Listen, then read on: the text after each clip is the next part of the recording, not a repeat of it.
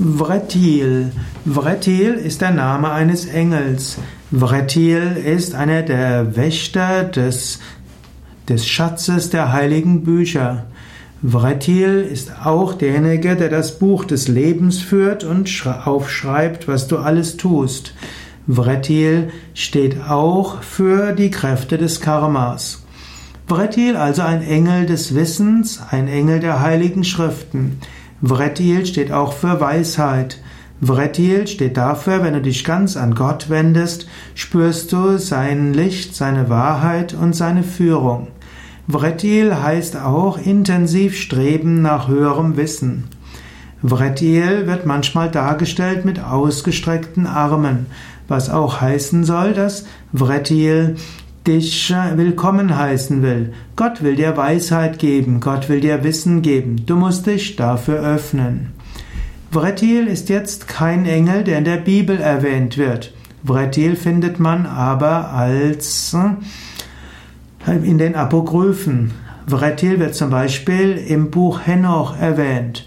Und dort ist Vretil derjenige, der Henoch, den aus einem seiner eigenen Bücher vorlas. Vretil gilt als Hüter der Weisheit und des Wissens. Vretil wird manchmal auch identifiziert mit Tot, T-H-O-T, dem, einem Gott der Ägypter, und auch mit Hermes, einem Gott der alten Griechen. Vretil ist also ein himmlischer Lehrmeister. Vretil gilt auch als Bewahrer und Hüter der heiligen Schriften wie auch der geheimen Schriften. Manchmal sagt man auch, dass die sogenannten hermetischen Gesetze von Vretil kommen. Vretil soll auch derjenige gewesen sein, der die große Sintflut hervor, äh, vorhergesagt hat.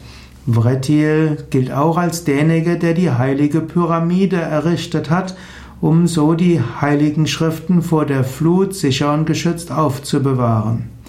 Vretil ist auch einer der Engel des Karma. Jede Handlung und jede Gedanken hat einen Einfluss auf uns selbst, auf die Umgebung. Letztlich ist alles Schwingung. Wie man handelt, mit dieser Handlung geht es auch zurück. Und was auch immer deine Einstellung ist, diese Einstellung geht auch wieder zurück. Vretil gibt es übrigens auch als Engelskarte.